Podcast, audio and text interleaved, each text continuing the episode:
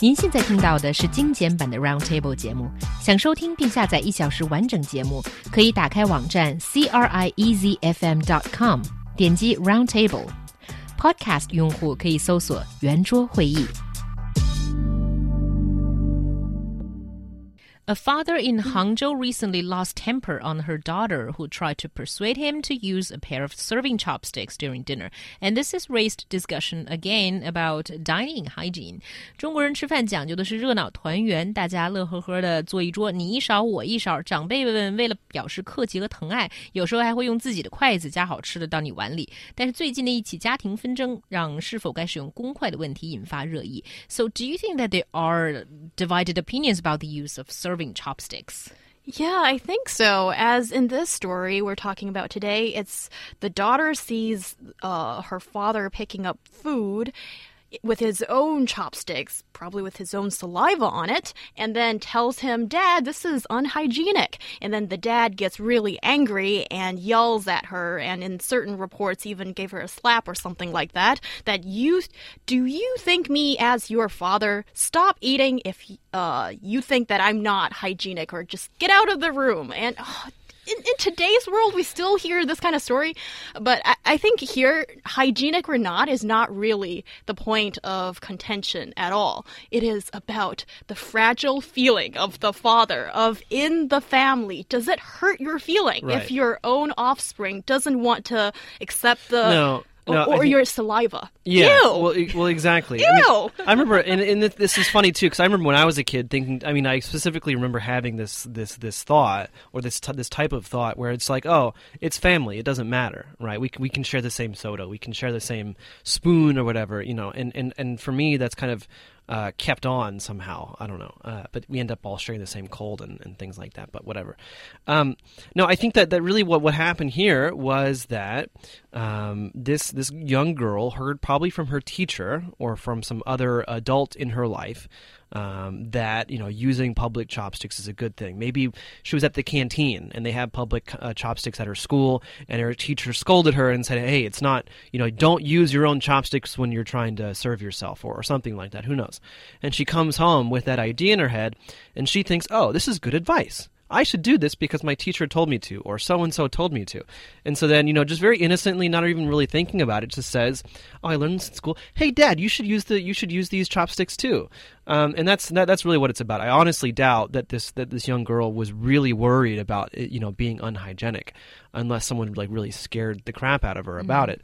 Um, but I mean, I, I, in in terms of using these these these public chopsticks, honestly, I don't think it's it's that big of a deal. You don't? No, I why would I? Well, I think it depends on the setting. Is it at home or is it in a public, uh, you know, a, a context when you're dining with some friends or maybe half Strangers strangers, even, yeah. yeah, acquaintance, and you're.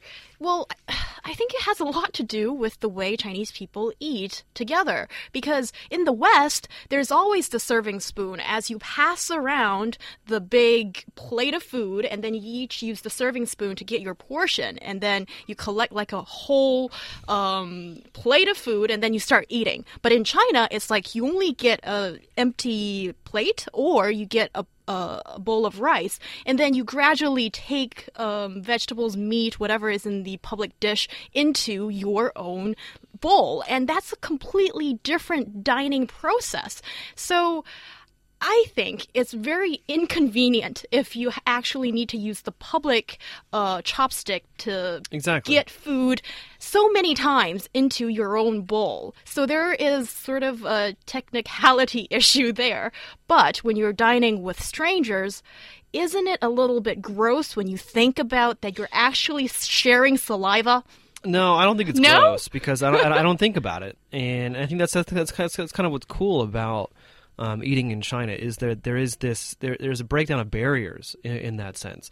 I mean, like you know, in in, E- in Ethiopian cuisine, if you go to an Ethiopian restaurant in D.C. for example, uh, the tradition there is to is you cannot feed yourself, right? You have to feed other people.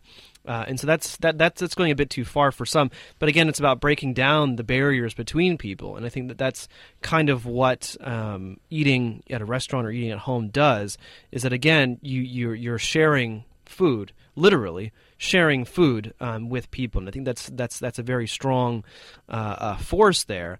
Um, but also, I think that there there there are some concerns, some some genuine health concerns, but in general, we don't really have to worry about it. I mean, SARS obviously this was a huge, huge deal, and one of the reasons that more and more people wanted to use um, these types of uh, public serving chopsticks. But the thing is, SARS is is is air based, not not saliva based. So there's that. But there are. Um, some types of viral infections that, that can be passed on. Um, um, herpes is a great example.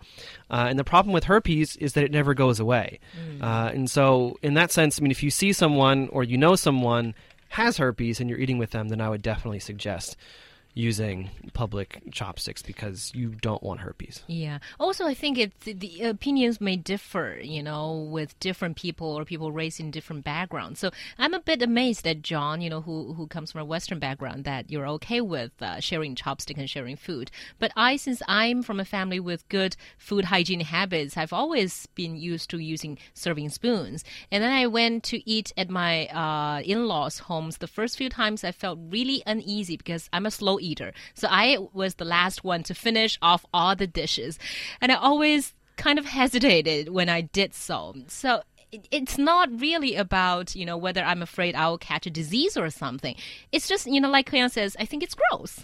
Right. Oh, so it's not because that you think it might look bad. Because yeah. in our uh, dining etiquette, part of it is you shouldn't be picking up the last piece of whatever is left in the dish. I mean, so not because of that, but no. because of the you're, you're clearing up yeah. everybody's. Uh, that. Yeah, the thought of you know having to pick up after everybody else just you know gross me uh, out. No, no, give me a break. I mean, if it's the last piece of gulao rou, definitely I'll be eating it. Really? Oh, it's delicious. Okay, yeah. we, we should go out more often. Yeah, but what, what I think, um, not. I don't really want to do that. You know, just she wasn't no, talking to you. No offense, John. She wasn't just, talking to you, so that's okay. Okay, okay. Well, just to, to state it for you know the future. Anyway, so I think what's really interesting out of this story also is that uh, there was this survey done on the Sanqin Met- Metropolis newspaper that found um, 85% of respondents said that they wouldn't use serving chopsticks at home. So most people think that it's not a bad idea to use it elsewhere, but at home they don't really mind. And there's the three reasons. There's no need, it's inconvenient, and if I wanted to, it might hurt my family's feelings. And I think it's very representative. I think I, I do agree with this more or less. I think um, at home it's just really no need. Like in my family, there's only three people, mm. and it doesn't bother me at, at, at all. But outside dining with John, I think differently. Yeah, okay. boys have cooties. All right.